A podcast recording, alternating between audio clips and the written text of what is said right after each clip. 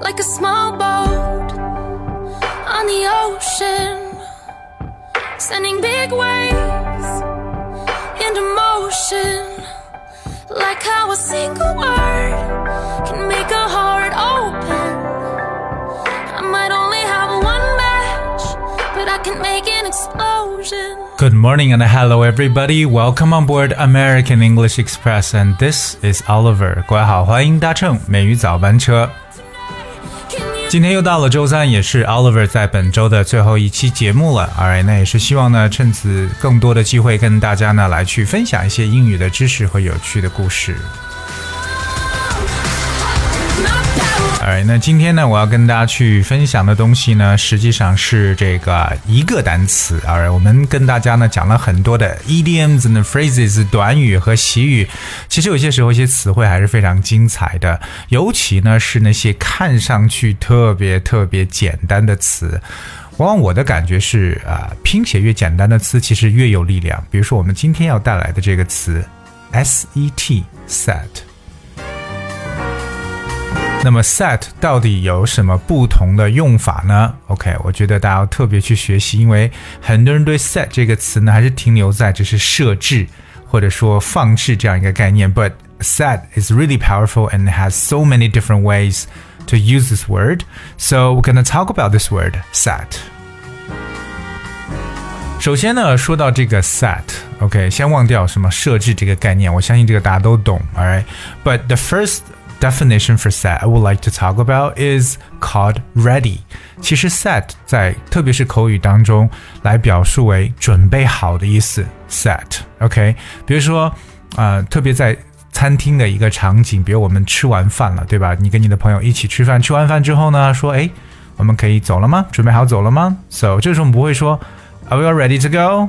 Are we all ready to go? 我觉得这个没有人这样讲，都说 Hey, are we all set? Are we all set? 意思是大家都准备好可以走了吗？Are we all set? Okay, you know, let's go. 所以这个 Are you set? or Are we all set? 这个 set 千万不要理解为什么嗯我们设置好了吗？不是这个意思，它表示为准备好的意思。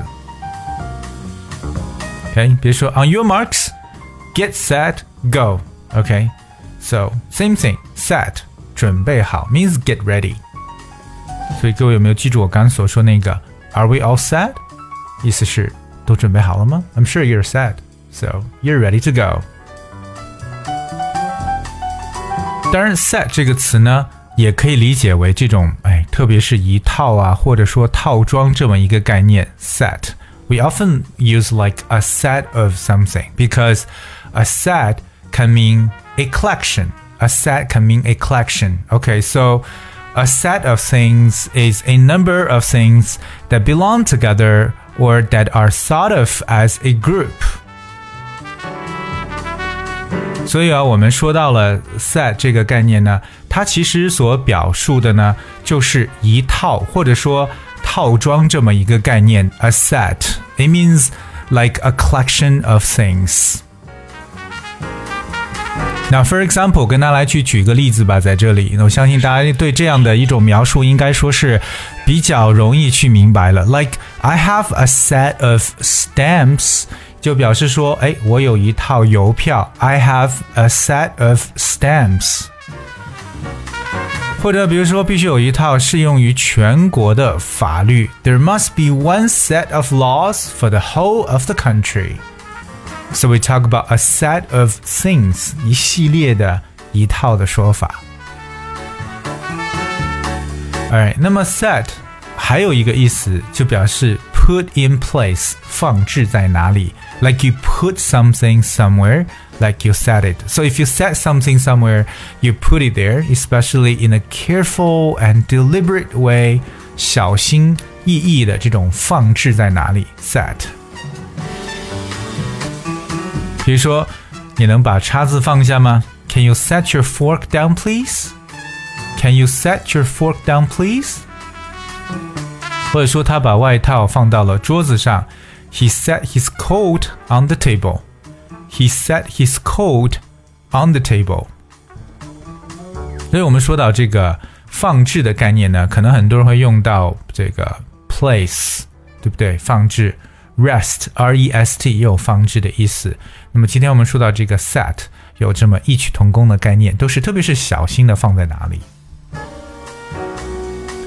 set 这个动词后边也可以加上一些时间概念，特别是一个日期，like you set a date。So set a date means to arrange a date，就是安排一个时间了，或者说决定、确定一个事时间。So if you set a date or price, goal or level you decide what it will be. OK，所以你可以在 set 这个词后边加上像日期啊、价钱呐、啊、目标啊、水平啊，就是你希望能够达成、达到的，就是你确定要做的一个事情。OK，比如我们说一个物品的定价就是 set the price，那同样我们说的这个 set the goal 就是去设定自己的目标。那么 set a date。就是来设定一个日期的意思。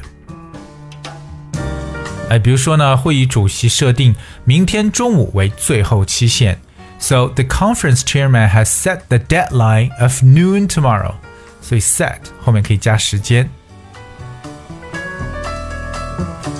And we also have other things, okay? Like, have you set a date for the party? 如果你要举办一个 party，那你的日期确定好了吗 ？set a date。生活中啊，我们有一个短语叫 set the table。OK，set、okay? the table 设置这个桌子是什么？When someone sets the table, they prepare it for a meal by putting plates and cutlery on it，就是把一些餐具啊。 盘子啊都放到上面，就是摆桌子，对不对？所以我觉得很多小学生可能就知道，哎，妈妈如果做饭的话，then what you have to do is you need to set the table, right？把桌子摆好。So I'm not sure if you love setting the table, but setting the table is quite easy compared with washing dishes, compared with cooking。就比起这个做饭呢，比起洗碗来说呢，好像 set the table 更加的容易一点吧。 set 还有一个很好用的一个短语叫 set the stage for something。stage 是舞台，set the stage for or set the scene。scene 就是一个场景，s c e n e。If someone sets the scene or sets the stage for an event to take place, they make preparations so that it can take place. 为什么做准备？为什么创造条件？Set the stage for 举个例子，比如说我现在努力的学习英文，可能是为以后我找到一份很好的工作来做准备。So right now I'm studying really hard on my English because I am get I'm, I'm trying to set the stage for my future job hunting. You know, set the stage for my future job hunting，就是为我以后的寻找工作来去做准备。 当然，set 这个词呢，用在一些小说呀、电影当中也是常用的。Because if a play, movie, or story is set in a particular place or period of time, the events in it take place in that place or period。就是我们在啊、呃、这个小说、电影中常说是以什么什么为背景的，我们就可以使用这个词 set。set。比如说这出戏。 是以中西部的一个小城镇为背景的。The play is set in a small midwestern town。所以说到这个 set，也可以表示设置什么为背景的这么一种概念。我们在这个我在今天的节目刚开始的时候说到啊，英语中有很多看上去非常小、短小的词，像 get，对不对？set、have、gain 等等，就是。越是短的词，其实它有它的用法会很多，不管是它去搭配不同的一些介词产生的短语，还是说本身这个词它在不同的 context 当中的一些使用，都真的会发生很多变化。所以是希望各位呢在学英文的时候，一定的不要去小瞧这些看上去你只认为只有一层意思的词，they're actually very powerful。OK，Alright，那今天节目也包括本周的 Oliver 的美语早班车呢，就结束了。明天开始呢，依然是我们另外两位老师 Celine 和 Wanda 老师为大家所带来的其他内容。And I will see you next week。我们下周一再见。今天节目的最后呢，送上一首歌曲，Don't you worry, child。孩子们不要担心，Everything's gonna be better。And、uh, Have a nice week and a weekend ahead. I'll be with you next week.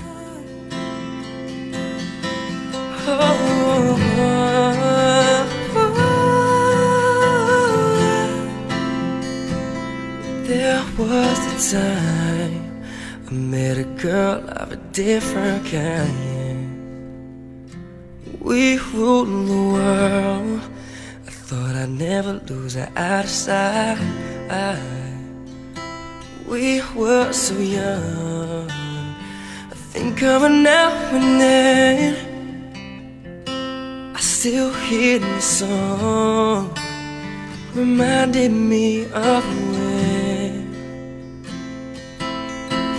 Oh, upon the hill across the blue lake is where I had my first heartbreak.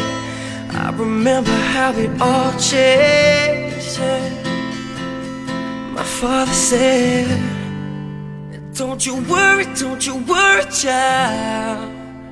See, heaven's got a plan for you.